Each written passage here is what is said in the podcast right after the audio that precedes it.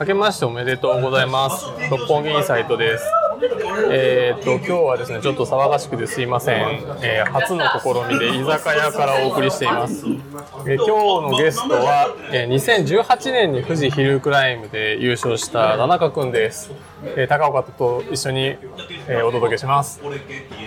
よろしくお願いします。よろしくお願いします。はい。ちょっと二人とも静かな感じで僕だけ騒がしかったですけど、じゃあまあちょっと高岡から田中君の軽い説明をしてもらって、はい。えっと、今、福田さんが言ってる2018年の富士ヒル優勝で、当時の、えーコースレコードだったんですね、確か。はい、そうです。で、えーその後は、あれ、同じ年でしたね、あの、台湾、KOM 台湾はその翌年ですあね。翌年か、2019翌年。のあの台湾のあのなんていうのタロコヒルクライムあの3000メートル以上まで登るというそれで、えー、と10位だっけ10位ですね。そうですね。あの味あのあれは結構賞金があるのでヨーロッパのあのプロツアー選手とかも来るようなえげつない大会で、えーアジア人最高位というところが、えー今までの主だった成績かなと思うんですが、えーそんな田中君です。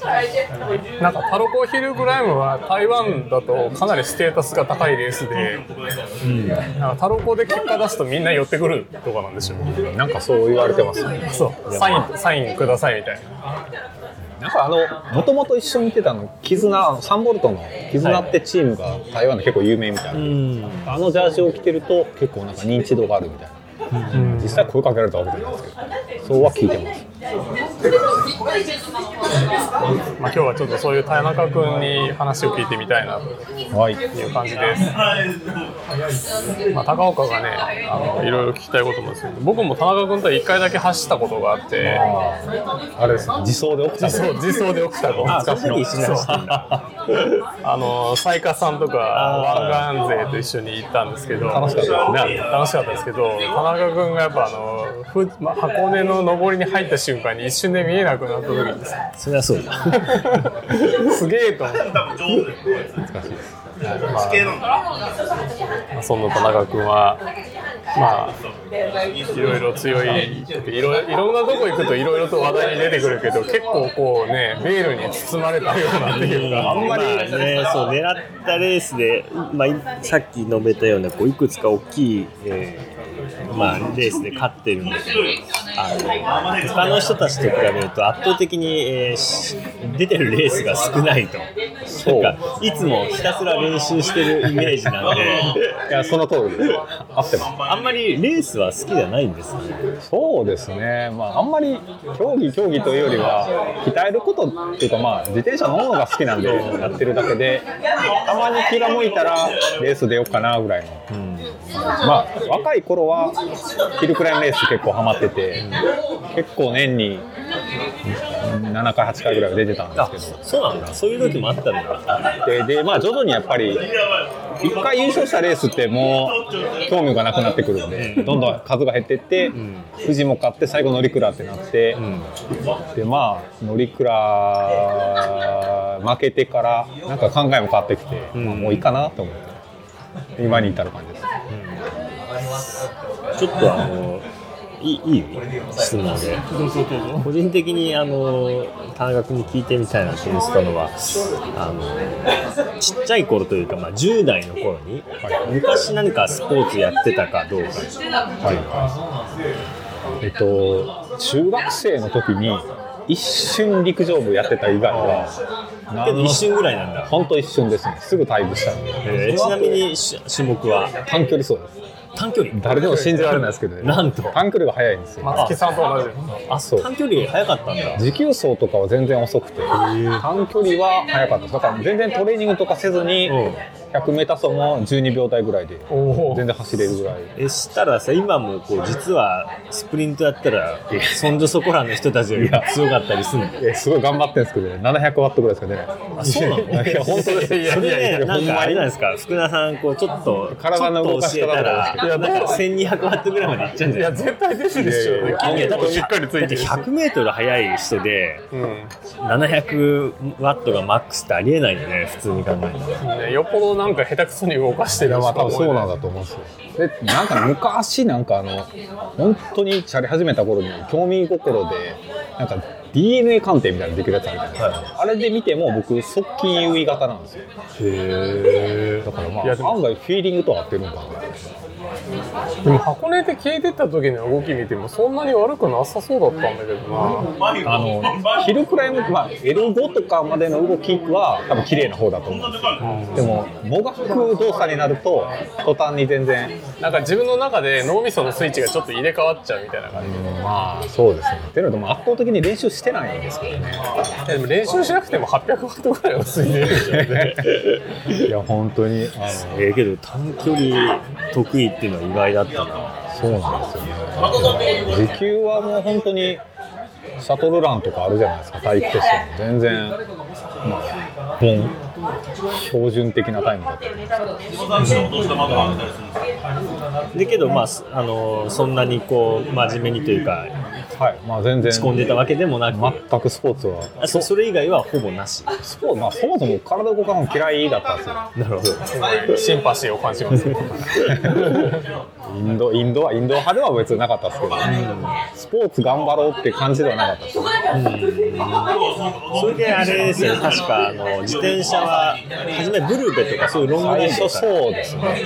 本当に入りはダイエットなんですねまああるあるですけどね。社会人になってから。社会人になってから体重増えてもともと華奢な体質だったんですけど社会人になって体重増えて初めてデブを経験してやばいなと思ってたらちなみにマックス何キロぐらい体重当時はでもそこまで60中頃ぐらいだったと思うんですよ。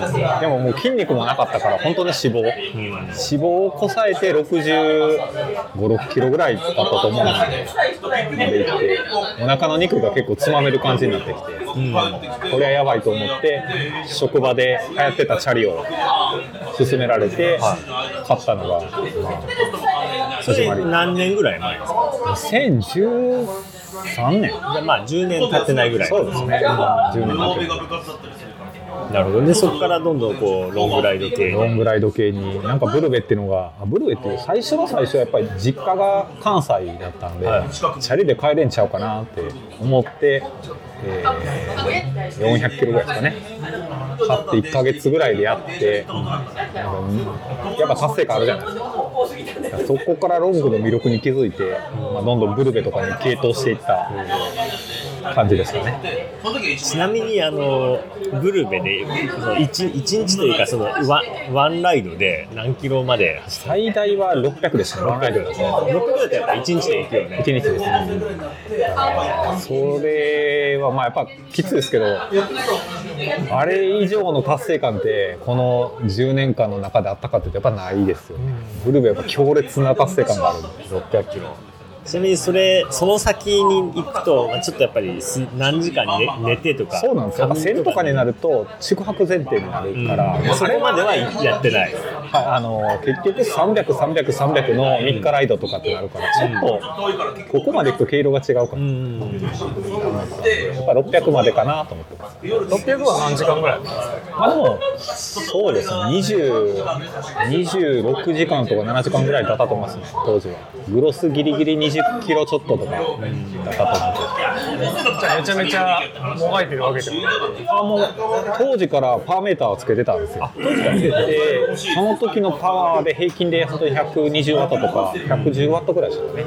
だったんで、もう全く最大パワーでも200出ないぐらいでゆっくり走ってた。そうロングをさ最大パワーを抑えて走れるのって結構難しいロングはあの、なんていうんですか、ブルベは本当大事ですよ。だからパワーというよりは心拍を見るんですよ。でもう本当に130以上にはいかないように丁寧に丁寧に走るっていうのをずっとやって。結構でもちょっとしたねあの上りで、まあ、300400ワットぐらい出しちゃってる人って結構多い。あれをやると蓄積すると後半が踏めなくなるんですよ、ブルベは。だからもう坂でもインナローに入れて、あわざわざ。本当に綺麗にまあ走るっていうのは。だからとその経験があってやっぱ今でもパワーコントロール結構得意ですよね。ある程度狙った通りのパワーで、まあ、高強度から低強度まで割とコントロールするのは得意ですそう田中君と一緒に練習してあのやっぱそそれがすごいうまいなと思ってだからあのヒルクライムでも多分その勾配のさ緩急ってあんま関係ないでしょ。ないないんか緩くなったらギアかけて踏むしなんか勾配きつくなったら落として回すしでもすごい同じあのテンポで同じような多分パワーで同じパワーで。走ってるなっていうのをね勾配変化ちょっとした変化だと、はい。ギアの変化変えないでいく感じです。あえっとギア変えますね。結構変える。かなり多いですね。僕は多いと思います。それでまあとにかくパワーを一定にする感じで。そうですね、うん。まあ最高はまあパワー表示してないんですけど、体感でその踏んでる感じでちょっと重くなったら下げて、うん。軽くなったら上げていって意識的にやってるんですよ今でもあのそのなんていうのかな始めたロングライドが好きでやって始めて、はい。今でも同じような感じなんですかまあその延長でやってますね。結局は。まあ一瞬競技にちょっと没頭した時もあったんですけどもう今となってはロングでやってた頃の気持ちに強い強くなってる気がします。ちなみに、えっと、年間何キロぐらい走ってるんですか、去年はえーっと2万7000キロぐらいですかなり走ってあちなみにあのホームトレーナーとかは？ホームトレーラーまあローラー多少はやりますけど9割実装ですかね。天気は悪くても？天気まあ夏場まで夏場6月ぐらいからは雨でも外外です。寒冷えなければ。冷えなければまあ濡れるだけやっていう感じ。でうん。まあところであのなんかちょっとそう注文してあげないとお店に悪いかなこれ押してるんですけど反応がないですよあこれか。こっちサイドボタンそのままカットしちゃう。一旦一旦インターバル。あ注文いいですか？えっと、えーあだし巻き卵一つ。やみつきキャベツ。サラダいくかな。さはい。あと揚げ出し豆腐。炙り明太子。炙りしめ鯖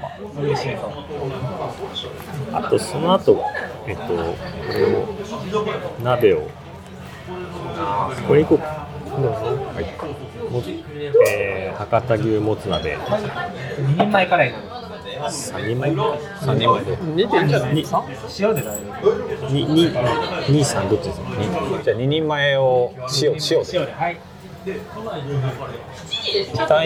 まあそそんな感じでい。い。かな、うんはい。とりあえずお願い。しますああとあのノンアルコールビール1個はい。はい。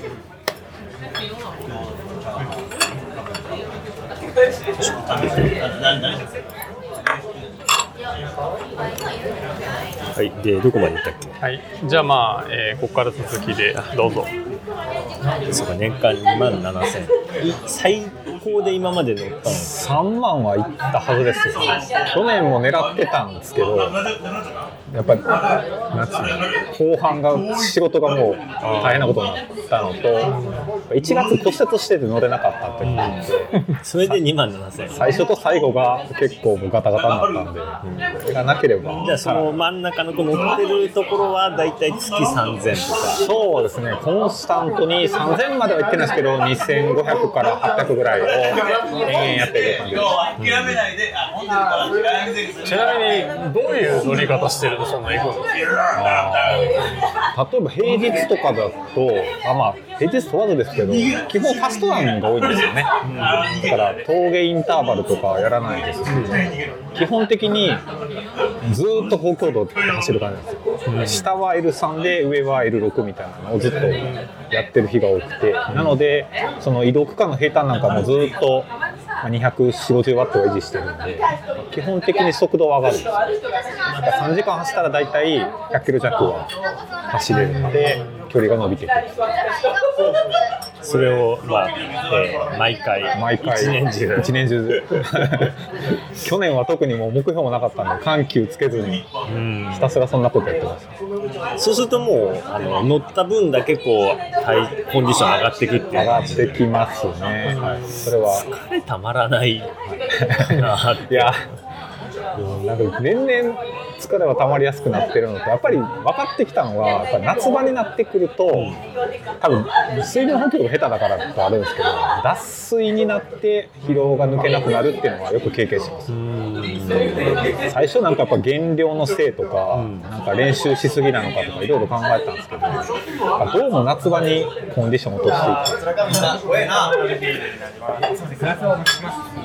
てんな怖えな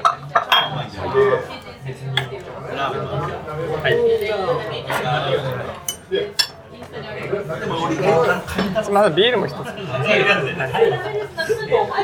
は水分量はい。それなあのなんかこうそれこそ体重計のあれで水分量見たとか、み見てとかそういう感じなんですか？そういううーん。それも体重がやっぱ減ってきたから体重が減ってきたか。らなのか、まあパリッと本当にそうなのかまでは言えないですけど体体感的にそうなんかなって思ってますまあね、体重計が出すのって、あのちょっと推定値なんで難しいんだけど、まあ、ある程度、まあある程度のねあの全然体脂肪率とかあれだけど、体水分くらいなら、まあ、まあまあいいところですけど、高岡とかも体水分量結構高いもん。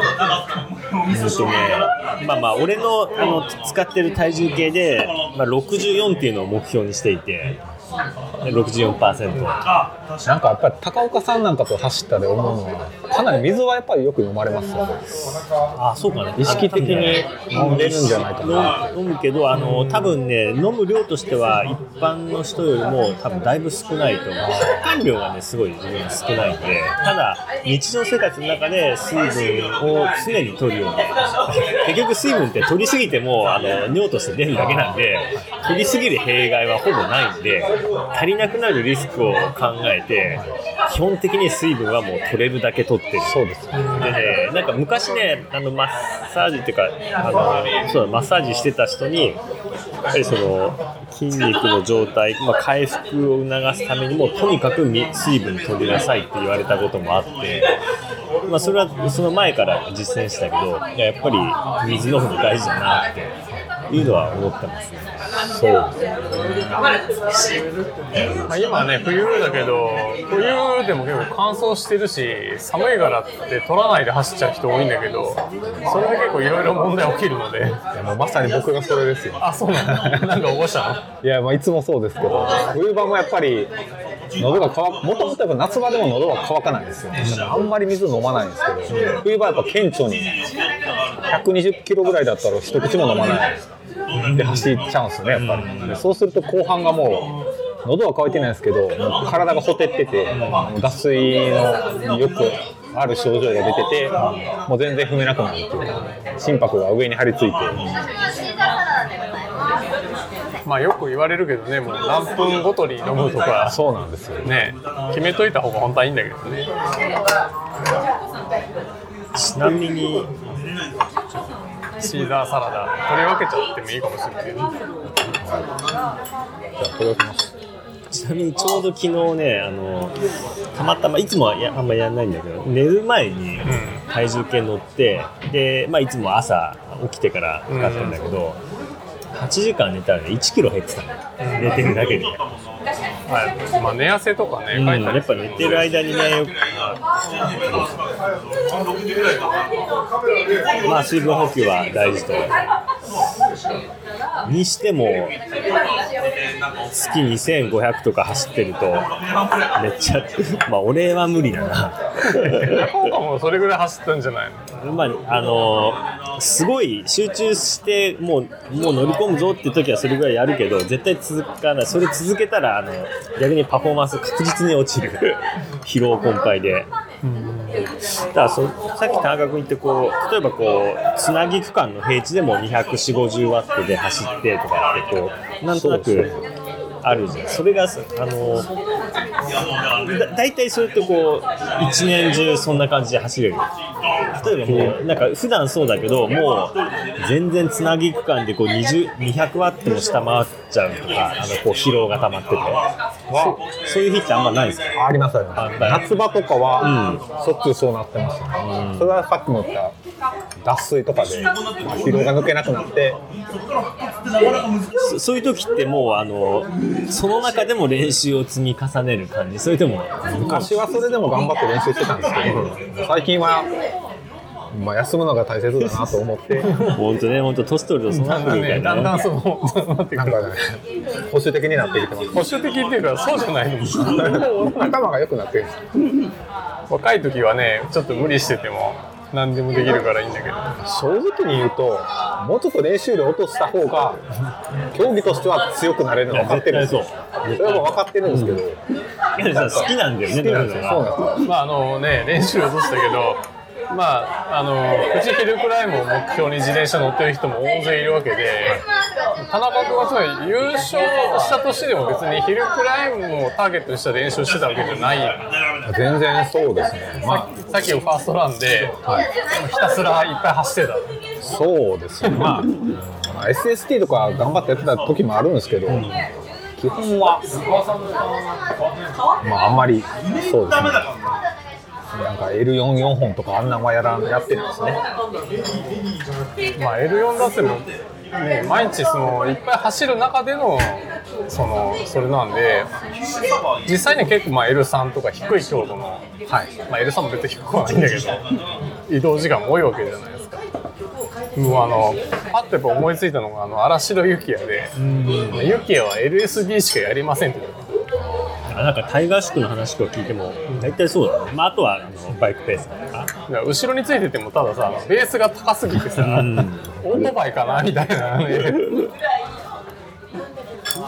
まあでもちょっと坂もがくぐらいでただひたすらまあ本人が一番できるまあまあ速いペースで走ってるみたいな、それをちょっと思い出したの。そうでも言うとちょっと嘘ついたかもやっぱ富士ヒル出てた頃はヒルクライム頑張ってたんでファストランみたいなのはやってなかったんですね、よく考えると。やっぱりそのファストランやろうって思い本格的にやろうと思ったのは台湾出ようと思った時からで、やっぱその休まずに走り続けて最後上げる最後 L5 とかでバーンと踏める足を作ろうと思って始めてそこからハマったまあ、ここに3年で3年ぐらいですかね、いやそれ本当なんかロードレースの練習方法をユキヤも本人的にはそれをやってるつもりらしいんだけどやっぱりそのパワーが高すぎて、一緒に走ってる若手がなんか一生懸命ユキに合わせてもがいてどんどんいなくなるみたい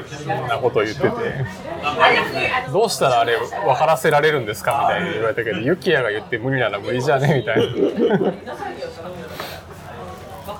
でも田中君の走り方多分それに近いのかなやっぱり、まあ、レベルは全然違いますけどやっぱり一緒に練習に行っても自分がきつくなる前にはほぼみんないなくなる結局きつい練習したい時は一人で練習するっていう。ね、だからきつそこまでの間はさ無理して頑張ってくれなくて後ろにいてくれたらいいのになって思いながら走るわけでしょ、やっぱみんな走り始め足があるから頑張って回してくれるんですけどやっぱりそうすると後半消えるからそうそれいらないんだよね本当にね。温存してくれた方が自分としてはありがたいです、まあ、俺高岡と一緒に走ったら絶対前に出ない。死ぬの分かってるから。そして結局死ぬみたいな。そう。俺も促さないね、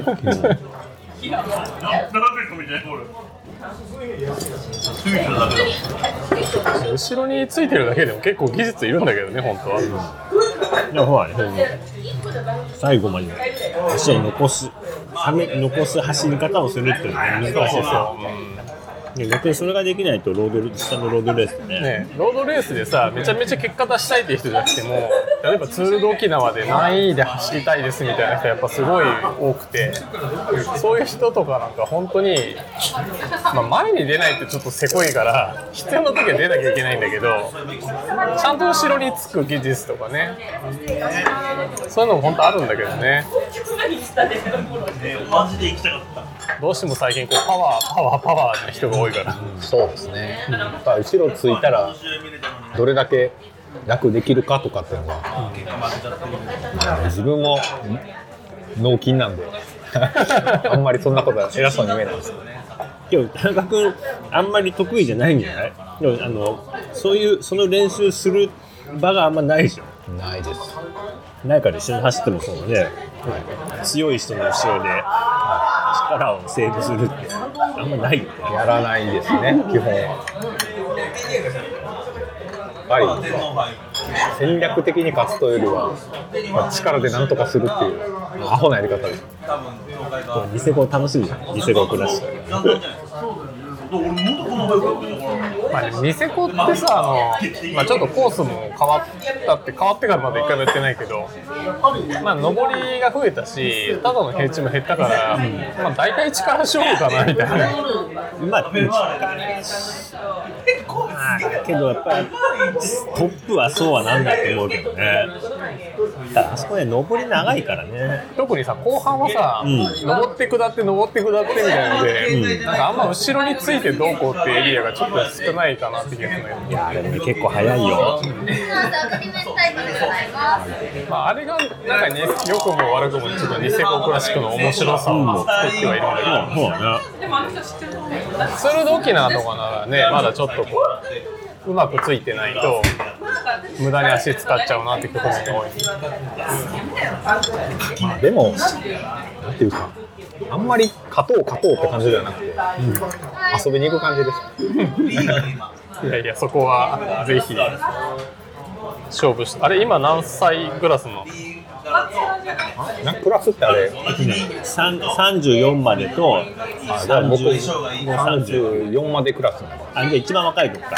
まあ、けどね、結局、あれ時差スタートだけど、あの、要はもう、あのグロスタイムで確かやる、もうなんか、くっつく前提でやるんだよね、確か。モドリッチとトップに座る人とモドリッチと。だから多分、34まで誰が強いの？玄太とかいない。変化はまあ出ないけどな。だ誰だろうね。岡とかでセンターバックピケだからしかもなんかそれも若いピケだなんかヒルクライムは結構新陳代謝進んでますけどそうなんだロードはやっぱりなかなかそうだね。送信性が出てきてないですね今のところ。確かに。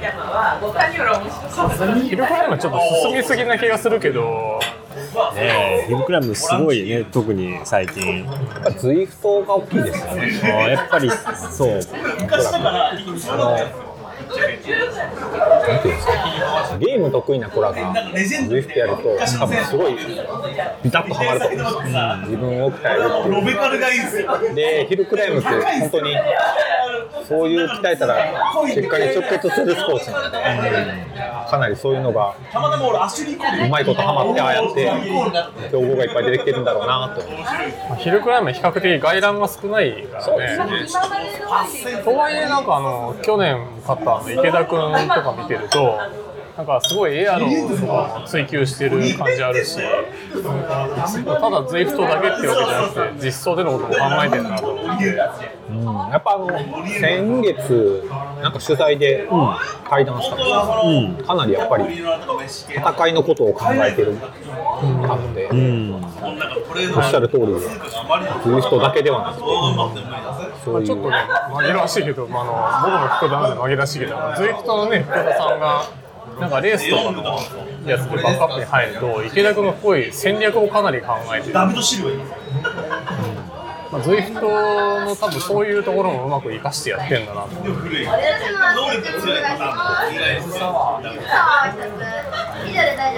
本当に話してると練習から自転車の機材から含めてやっぱよく勝つことっていうか速く走ることを考えてて感銘受けますよね。僕みたいに趣味で楽しみだけで乗ってるとあかんなって反省しましたまあな発表されてるのか知らないけど写真からは明確なのは池田君今年リオモで走るみたいで。ちょっとねね一発かましてほしいですちょよっとなんか意外というか何をこう狙ってるのかちょっと非常に興味あるよね。興味あるね。リオモが本当に得意な分野でね、ハマれば池田君に勝てるプロもなかなかいないんじゃないかぐらいな。ヒルクライムレースでひとまず、マンステボなんかと戦ってそうね。どうなるのかなっていうのが楽しみ。TT とかでもちょっとエアロパッケージを追求してくれたら面白いと思うまあホビーぐらいだとあんまりとは言わないけど影響少ないけど JPT ぐらいからやっぱ一番影響出てくるのは空気抵抗なんだよね。あ、それはあの、スピード域が変わってくるので。えロードレース、それとも、ロロードレースあロードレースね。まあクリテリウムもそうだけど、まあだからパワーパワーっていうのがちょっとやっぱ風をうまく読んで使ってみたいなのがまあやった時に池田君は単体でそこを多分突き詰めて走ってるけど、まあ、やっぱでかい選手と一緒に走ることになった時にそこがかなり辛いかなと思うんで、どうやってくれるかがちょっと楽しみだなでもやっぱりなんていうんですかね。そこを追求してほしい気持ちはあるんですけど、やっぱ僕は突き抜けた池田君が見たいからそそうね。うこじんまりした選手になってほしくなくてもっとやっぱりパワーを上げて、パワーウェイトレシオでもう、はい、力でねじ伏せる姿を見てみたいですパワーウェイトレシオだけじゃなくてパワーをね。結構やっぱり若手とか強いホビーレーサーで P に挑戦して、その後こじんまりなる選手いっぱい見てきたんで、彼にはそうはなってほしくないなって。ですよね。あの全日本であれ5位だっけ？金子君は。7位。7位か。全然違う。彼も前は JPT で走ってるんですね。群馬グリフィン。ね、みたいね。当時全然知らなかったよ。当時はそんなに成績出せなくて、まあ、好きなように練習して今ね全日本7位までいて彼なんかもう一回ね JPT で走ってくれたらいいなと。思ってなんかあの方向性が結構 TT でね、ぜで全日本選手権狙うっていうふうに言ってるんで、楽しみだね。当時彼が P で走ってた頃は、ん。もう一応知ってるんですよ、レース当時よく走ってたんですよ。1回で完全に自転車界から、まあ、いなくなったのかどうかわかんないですけどレースからは消えてたんで、まあ、来る日突然戻って、なんかものすごく強くなってたんでやっぱ嬉しかったんですよ。俺そうバラデラコロンビアですコロンビアでも昔はヒルクライムでやっぱり。そうですね。彼当時ヒルクライムで、まあ、当時も本当に騒がれてたというか、うん、白石峠とかであなんかすごいそうですらしいね。ね。い今の記録よりも全然遅かったんですけど、20分台10分なんかタイムも忘れちゃいましたけど、うん。すごい高校生が出てきたって5年か6年かぐらい前にすごい騒ぎになったのは覚えてます。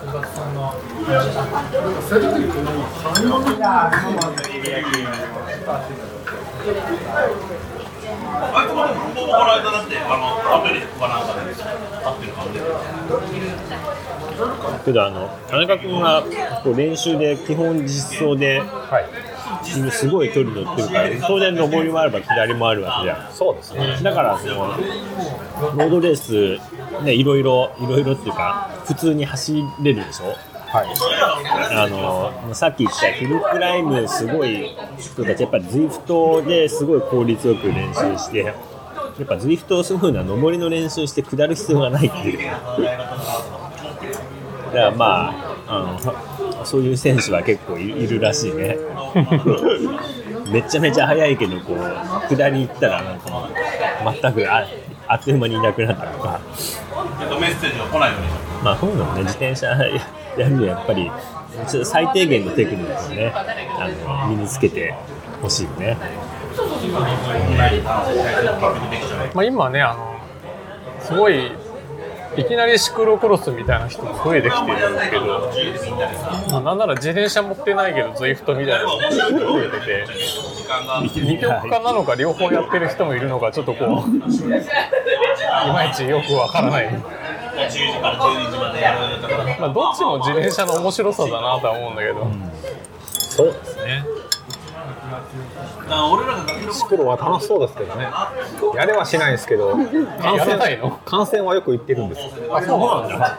関西シクロクロスってやっぱりアットホームで観戦楽しくてうーん。よく見に行ってます。関西シクロクロスね結構面白いらしいけど。やっぱ知り合いが多いっていうのもありますねシクロクロスはね醤油はつけないで大丈つけた方が美味しいかもしれないけどなくても美味しかなくても。たちなみにしべサバです。はい。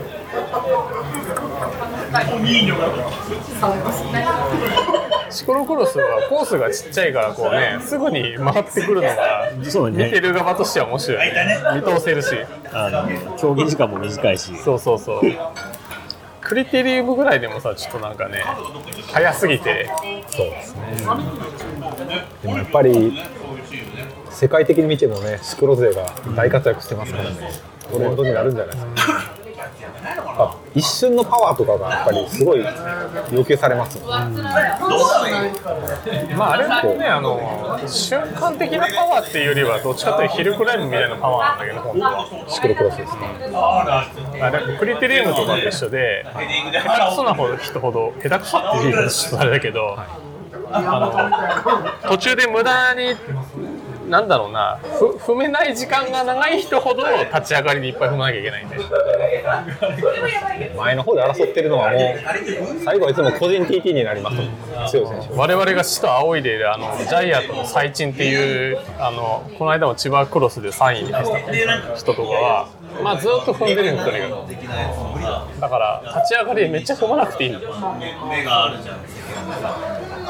ずっと踏めるってテクニックないとできないよねまあ、クリテリウムも一緒であんまなんかアホみたいに自転車こう倒すんじゃなくて踏みながらうまく曲がれてる人ほど立ち上がりで0.1秒でも早く踏み始められるのでその分だけ立ち上がりのワットを抑えられる。シクロは結構やっぱり海外シクロなんかで見てても楽しいので、あんまりに数年前までシクロは興味なかったんですけど、やっぱマチューとかワウトはスター性があって、それを追いかけるうちにシクロ観戦までハマってしまって、でじゃあそろそろそろそろ実践。えーあ結構見るの好きなんだあの結構そうですね、ロードレースを見るのはすごい好きで、だから、いつもシクロは見てなかったから、大体3月ぐらいから始まるじゃないですか、クラシック前哨戦ぐらいが始まりだすと、夜が寝れへん日が始まるんですけど、冬場は今までオフだったのが、シクロがあるから、ちょっと最近、冬もたまに夜遅くまで起きてる日があって、辛いな。あ海外レースは結構見る派なんだ。もうめっめっちゃ出ますけど、まあ、ワールドツアーのレースはほぼ見ます。やっぱりね、最初のうちはよく分からなかったんですけど、年々楽しさが分かってきて、やっぱり、やえ一番好きなレースは何ですっぱり王道で、ベタにやっぱツールに帰りますよね。ツール。どの選手もコンディショニングから、全然やっぱり他のレースとレベルが違う。まあよよく言うよね。同じトップ選手でもやっぱジロジロベルダとツールはちそうですね。仕上がりが違うっていう。仕上がりが全然違うと思います。やっぱり本当に、俺はねちなみに個人的にはバンデーレースの方がいいんだけど好きなんだけどツールってやっぱどうしても見ててさこう消化ステージとあとその一番強い人たちが総合争いしててじゃあそうじゃない人たちによるステージ争いになっちゃうんであのクラシックレースのもうとにかくその日すね。何が何でもっていうのがみんな勝。ちたいってい。うねあれがすごい。去年のツールもやっぱり1周目にポガチャルがもう無双しすぎて、2周目以降は正直中だるみしましたね、まあ、俺もどう考えても一番好きなのは世界選手権。確かにね。もうアラフィリップにはちょっとねしびれたね。しびれるね。ここにね。もうね本当に無限にアタック打ちますよ。ね、どうなってんだあれはって本当に。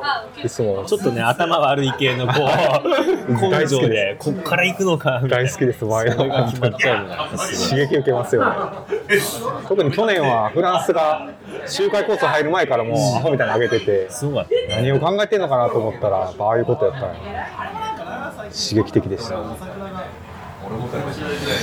まあ、でも今年はね多分コロナも落ち着くのかわかんないですけどいつも通り春にミラノサンレモが見れそうなんで、それが一番楽しみです。ね春が来たなって。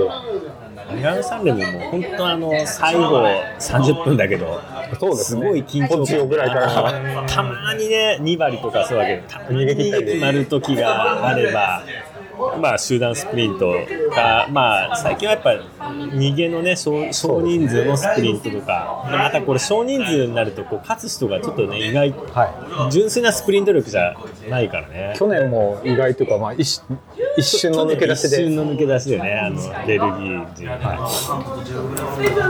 でもやっぱり最近やっぱり SNS っていうかストラバが結構活躍するというかあのレース後にストラバのロゴを見るのが楽しくて、はいはい。あトップ選手ミラノさんでもなんかでもポジションでもやべえ速度とパワーで みんな登ってる。すごいよね。40キロとか普通に出てる。し失礼します。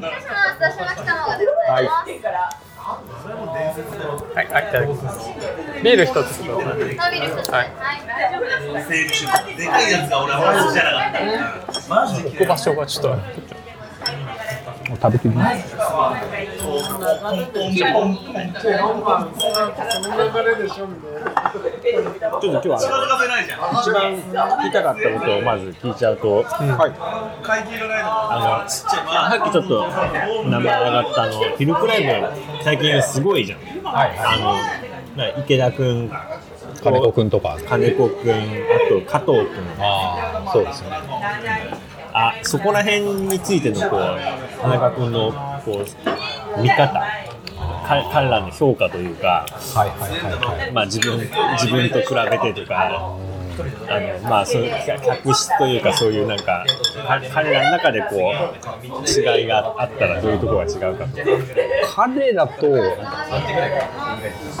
加藤君以外はレースでそんなに一緒に走ったことがないので正あそんな見たことないんだ。ないです加藤君はまあたまに走ったりはしてたんで、まあ、よくは知ってますけど、金子君も、まあ、カムバックしてからの金子君とかあと池田君なんかは全然一緒にも走ったことがないんで、正直どんだけ強いのかもよくわからない。ですああそうか。一緒に走ってないの。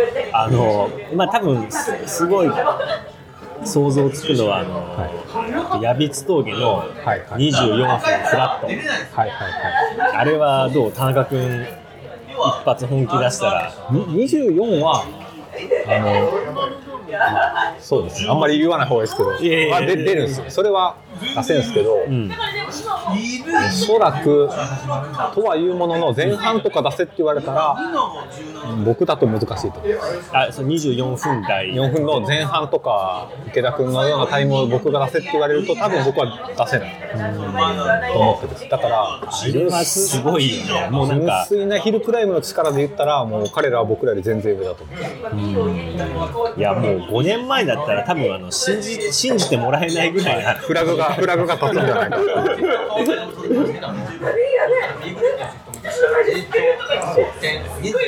やっぱあのタイムはすごい。本当すごいと思います。ね、ここまでこんなにこんな時代が来たんだなって。思います田中君はその1本こうもう自己ベストを狙ってタイムアタックっていうのはやラビッツはもうやってない。5年以上やってないんで、やろうやろうって思うんですけどやっぱり家から近いからあんま行かないんですよ。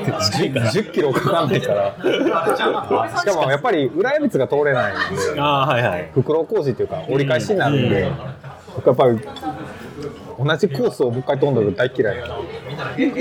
やっぱやめていかない。繋いで走りたい。一人じゃないよ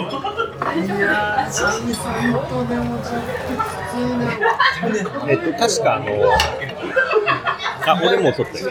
アザミラインのあの日本人レコードが、えっと、加藤君だったね確か。あざみライン、ん。ああはいはいうちの子供とかも好きだからさ彼もねすごい。急坂が特にやっぱ速いんですよね。ああそうなんだ。じゃあもうアザミバッチリ。本当に急坂でも足がものすごく回って、ハイケイデンスで回していくんで、本当にすごいと思います。乗鞍って割と勾配きつい方乗鞍はただ緩急がやっぱりあるのと乗鞍ってやっぱり一定のヒルクライムじゃないんですよね。本当に上げ下げが激しいのでやっぱり TT が強い子だとなかなか対応が中村俊輔の走り方に対応はやっぱできないああれは特殊です。やっぱり加藤君もよく知ってますし、まあ、池田君か？金子君は分かんないですけど、まあ、他の有名なヒルクライマーもいっぱい知ってますけど乗鞍で一番強いのは僕が見た中ではやっぱり俊介が圧倒的に強い。そうなんだ。それは上げ下げに強い。上げ下げに強いです。でもロードレースでの上げ下げ彼はそんな強くない。あのロードみたいに緩急の差が大きい上げ下げではなくて L4 と L5 の上げ下げなんですよ、オンも高くてあオンも L5 でオフも L4 みたいな、あの上げ下げにはやっぱりなかなか対応できないと思うんですよね。それが乗鞍で2連覇してる。はい。そういう意味で確かに森本さんもね結構、まあ、森本さんロードも走れるからね。あれはやっぱり体験した人じゃないと、あの彼の強さっていうのは分かりにくい。パワーに現れないような強さ、そうだね。ただそうですね。まあ森本さんだったり梅川梅君だったり、すっごい細い子で、ね、勝負どころに残った連中は俊介の強さっていうのはよく分かってる、これはもう勝てない、僕もやっぱあれで心折れました、こいつには勝てないな。って、あのハイレベルのハイスピードの中から要はまた一段アタックできるそうですね。本当にでやっぱり1回2回じゃなくてもうずっと続くのでそれは、とてもじゃないけど耐えれない、本当に強いですでまあ加藤君はどっちかというともうヒルクラそうですイマーってねあ感じでのおそらく自分のペースで好きに走らせたらどこまでもいけるただやっぱり緩急に対応できるかっていうとおそらくそんなに得意ではない。だからおそらくパワー的に言うと僕とか俊介なんかより全然強いんですけど、やっぱレースでは彼には、まあ、負けたことはあんまない。あまあそのレベルでもそういうやっぱあるんだね。と特色というか。まあ、ロードで高岡なんかもね、よくそのパワーそんなにめちゃめちゃ高いわけじゃないけど、いざかなり走ると強いみたいなのあるけど、ヒルクライムでもやっぱり、ありますね。ただただパワーだけじゃない。はい、ないところはあると思います、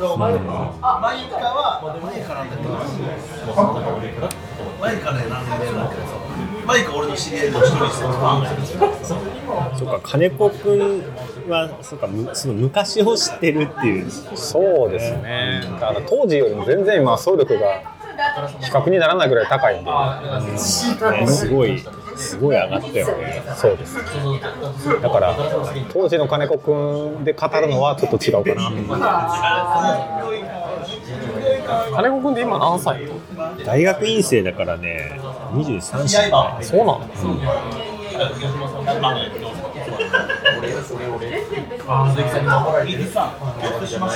でもあと数年もしたらもっとどんどん出てきそうですけどね。どこまで行くどこまで行くんだろうどこねまで強いのが出てくるのか。最近のでもさあの若い子はよく研究してるよね、あのテンポがこうしてるとか、すごいトップ選手の動向を見て、まあ、一番なんかさそのトップ選手を参考にしやすいのは実は TT だなと思うんだけど、あれなんか半分ぐらいノウハウじゃない？足足ないといけないでもレムコもまだ空気抵抗減らそうとしてるらしいけど、ま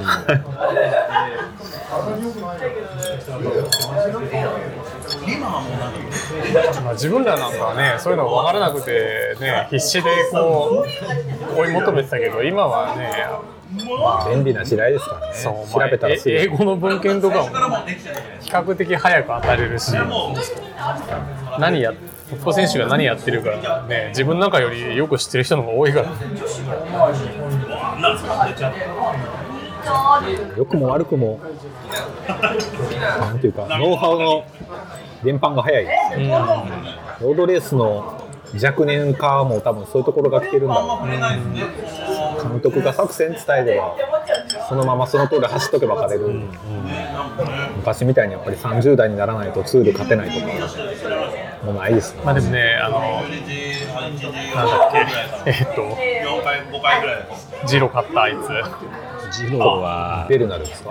じゃあもっと前あの若いまあ若く引退したけどあれなんだっけ名前忘れちゃった。最近ですか？10年以上前。あーあのクネゴね。あそうクネゴ。宮野クネゴ。あれジロ方22とかぐらいだったね。でやっぱ勝つのが早すぎるっていう。まあ実際その後あんまり活躍できなかった。うん。でもやっぱいつの時代ももっと強いやついるんだよね。その前はあのロシアのベルツィンも20前半だったね。あそうだね。まあ、あの時代はちょっと違う要素があったと。思う。ロシアだからね。まあコメントはしないですね けど、日本のロード界見ると、あんまりそういう若手の台頭ってないような気がして、ちょっとね。まあでもさ今ツールでもねまあ着々とそれなりの年の選手が活躍できなくなり去年も若いですよね、ポガチャでもちろんですけどビンゲゴーも20代前半ですよねあれ。だからレジの前にこうやって置かないですこうこうやって置くと取ったやつがピースじゃないですか。昔に比べてだからなんかトレーニングのブラックボックスが減ってきたのは間違いない。とはい優しい今あんまり触れちゃいけないじゃないですか昔はトレーニングって本当一子相伝みたいなとこあったから。ね恥じらいがあるから恥じらいを持ってるあとはパワーメーターが復旧したんで管理がしやすいですよね、自分のまあ、若いうちから最短距離で強くなれるようなシステムが整ってきてるってことなんだよね。でヨーロッパはやっぱこうちゃんと見れるコーチも意外と多いなっていうのが、なんか論文とか見てると多かったどの選手だったかな忘れたけど、まあ、あの体幹強度っていう RP っていうのがあって体幹強度とパワーの一致度みたいのをずっと見てたんでツールまで行った選手がいて、まあ、要するにその体幹高いくてパワーが低いみたいな時は、ちょっとやっぱりあんま練習させちゃいけない。とか、何がいけなかったのかじゃあそこの一致度を見ていくみたいな。なんかそういう話が出たんでちょっと福田さんにも質問してみたかったのがはいはい。よく考えてるのがよ4証言になってると思ってて調子が良くてパワーも出てるっていう時と調子も悪くてパワーが出てないっていうのが多分こう対極にあって調子いいけどパワーが出てない日。で調子悪いけど実はパワーが出てる日って多分大きく4証言に分けるとこうなると思ってるんですよ。でそれぞれどういう状態を表しててその状態の時はどういう練習を持っていくのがいいのかなって。これはね非常に僕も今悩んでて難しい問題なんですけどまあこれ高岡の強さの秘訣でもあるんだけど、まあ、そのつまり自転車ロードレースロードバイクっていうのはあの速いか遅いかって心臓の強さで決まる。はい。で、まあ、心臓の強さって要するにあの血液中にどれだけ酸素を乗せられるかでで有酸素運動っていうのは酸素と、まあ、糖とかね脂肪とか乳酸とかを科学的に合成してエネルギーを取り出す運動なので、まあ、いっぱい酸素を送り出してそのエネルギーの取り出しが高いほど有酸素運動でできるレベルが高いので。あの長い時間高いワットで走れるわけじゃないですかホビーレーサーとか ZWIFT みたいに短いあの時間だけ走る人がちょっと陥りがちなのがやっぱりあのいわゆる足で走るみたいな筋肉をこう消費するような走りが多いと思うんですよでそういう時ってやっぱ心拍も上がらない。でもひょっとしたら頑張ってるからパワーは出てるかもしれない。これはいわゆるちょっと無酸素運動かっていうとそうでもなくて例えばウェイトリフティングの選手って重たいものは上げられるかもしれない。けど別に心肺機能は強くないんです。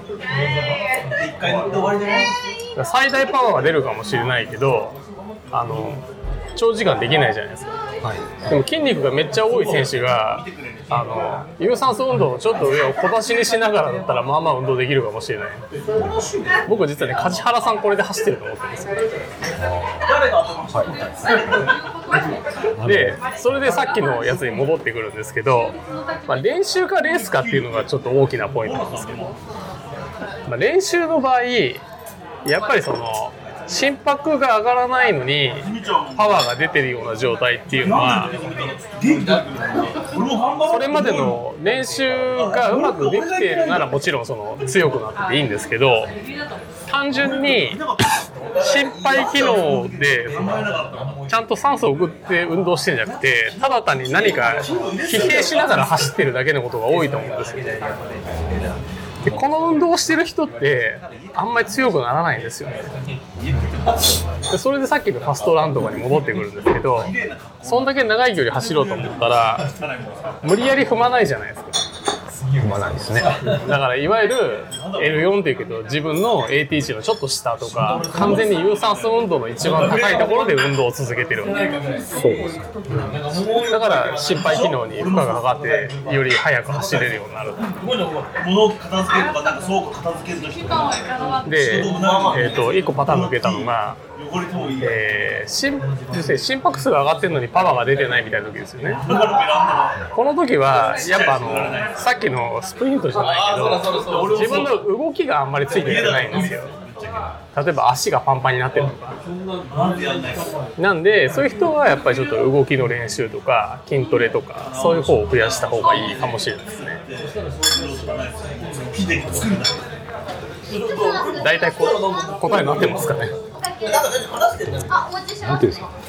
一番知りたかったのは、その調子いい時はいいんですけど、調子が悪くても走ったらパワーが出るような時ってあるじゃないですか。実は。調その調子っていうのはそのあの体体体感感的に疲労を感じる日ってあそれさっきのよ。RP ですけどちょうど一段強くなった時かもしれない色塗るのが。だからやっぱ高強度の練習したら強くなるんですよ。で知りたいのがそういう時はその練習終わった後にちょっと休んだ方がいいのかそのまま練習をある程度続けていいのかっていうのがそういう時はねいわゆるピーキングみたいな時なんであのレースだったら走っていいんですけどレースじゃなければ高強度の練習をちょっとだけやって休んだ方がいいですよ。亀と甲羅だから。もうさっきのあれじゃないけどやっぱりリカバリー。リカバリー。重要重要です。本当重要。要するにその元の状態っていうかい一番高い状態にどうやって戻していくかなんだけどずっと練習している人は一番いい状態に戻す必要もないんですよ。ちゃんと目玉に餌あげてっかな、俺の。あの高強度の練習がまあまあできるぐらいの8割ぐらいの回復でいいんだけどでも毎週レースがある人とかは毎回100%まで戻さなきゃいけないんでそうなんですよ、実際に。そうですね。亀だけど。でまあよく過負荷の法則っていうけど負荷をかけたところだけが強くなるんでそれを心肺機能にかけるのか体にかけるのかで常に今までより高い負荷をかけなきゃいけない俺が身長じゃないかって。疲れてると負荷がかからないからどうやってこう疲労回復しながら前より高い負荷を与えられるかだからその入力が低かったらね成長につながらんからそういうことです休みましょうってことです、え耳が痛いですね。えいっぱい走ってる人はね その罠に陥りがちなんですよね。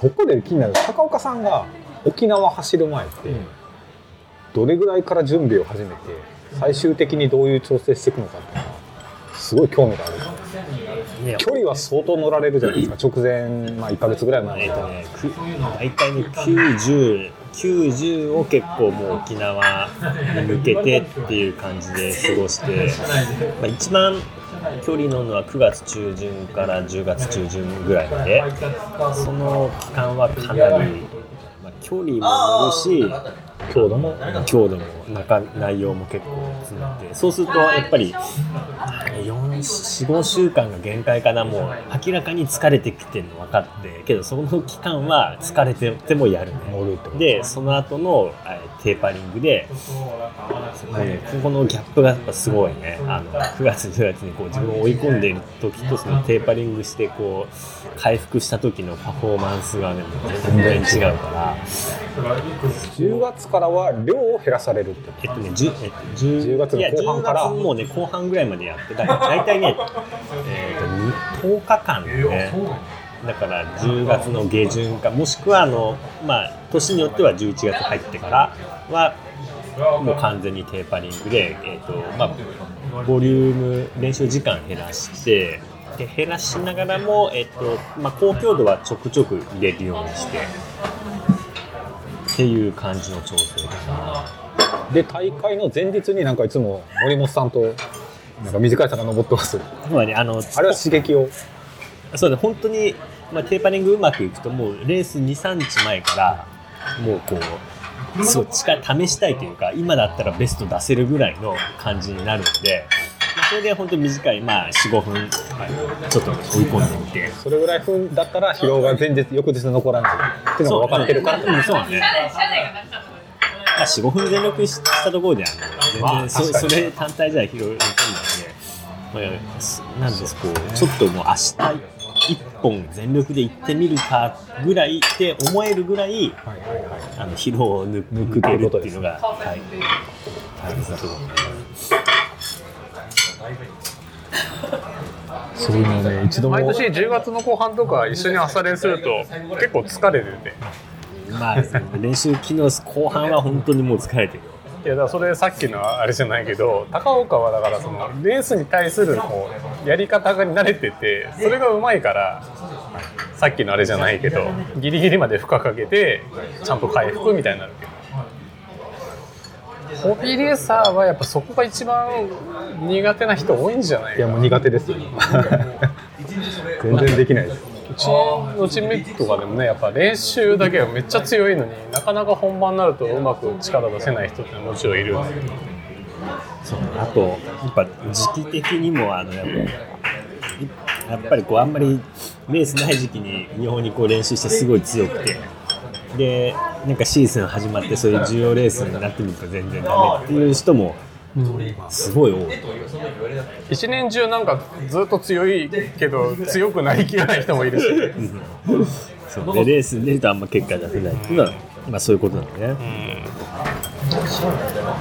うまくまあねあのホビーレーサーなんで乗ること自体が楽しいのは構わないんだけどまあレースってなるとやっぱ今まで体に与えられなかった負荷をうまく与えて一段上の成長を促さないとでしかもなんかうちで計算しかない。でプロが競技を本気でやるならその考えなきゃダメですよ。貸しちゃったらほら最多とかさ逆逆張りしてるじゃんだってもう僕より全然乗ってますからそう。ね3万き去年三あの最後故障して故障して。うんあの1ヶ月乗れ12なかったけど月中旬に故障して自転車乗ってないでも3万何千とかですね。一番シンパシーがあのサイドスタンスで多分近い匂いを感じますね。俺でも最多に初めて会ったのがあのリオの前のレモネードの立ち上げで最多だったけどすでにその前の年半月板損傷か怪我するのはよくよくしますか？らな、うん、まだ最多にちょっと股関節を開くようなトレーニングをやった方がいいって。それからしばらく怪我しないでここまで来てたなと思って。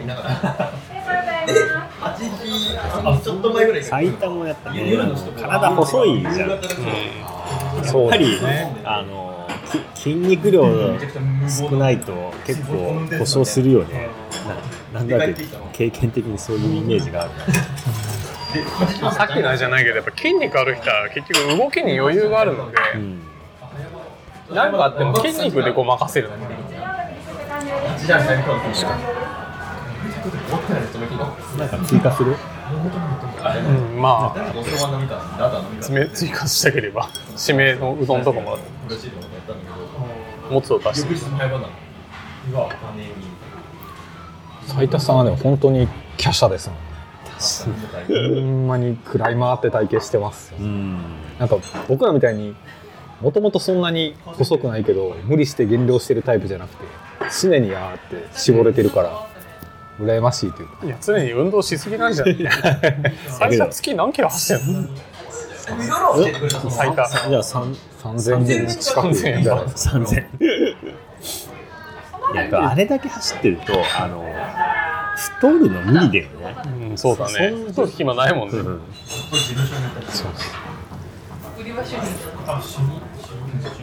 結構食べてんだけどね。上田今の上田さんのああうど。ん締め的なのはなんかなさそうです。あんのか。なあうどんあります。うどんでも頼みます。そうしましょう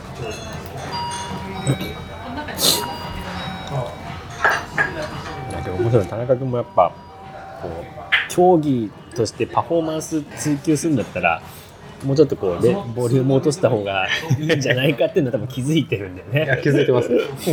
そうなんやっぱりそうですね。うん。月にえっと鍋の追加のうどんとえっと牛もつ。牛もつで、はい。以上で。うどんは何人前にします2人前で。食べたい食べたい。ロードレースって今まで何か出たことはある？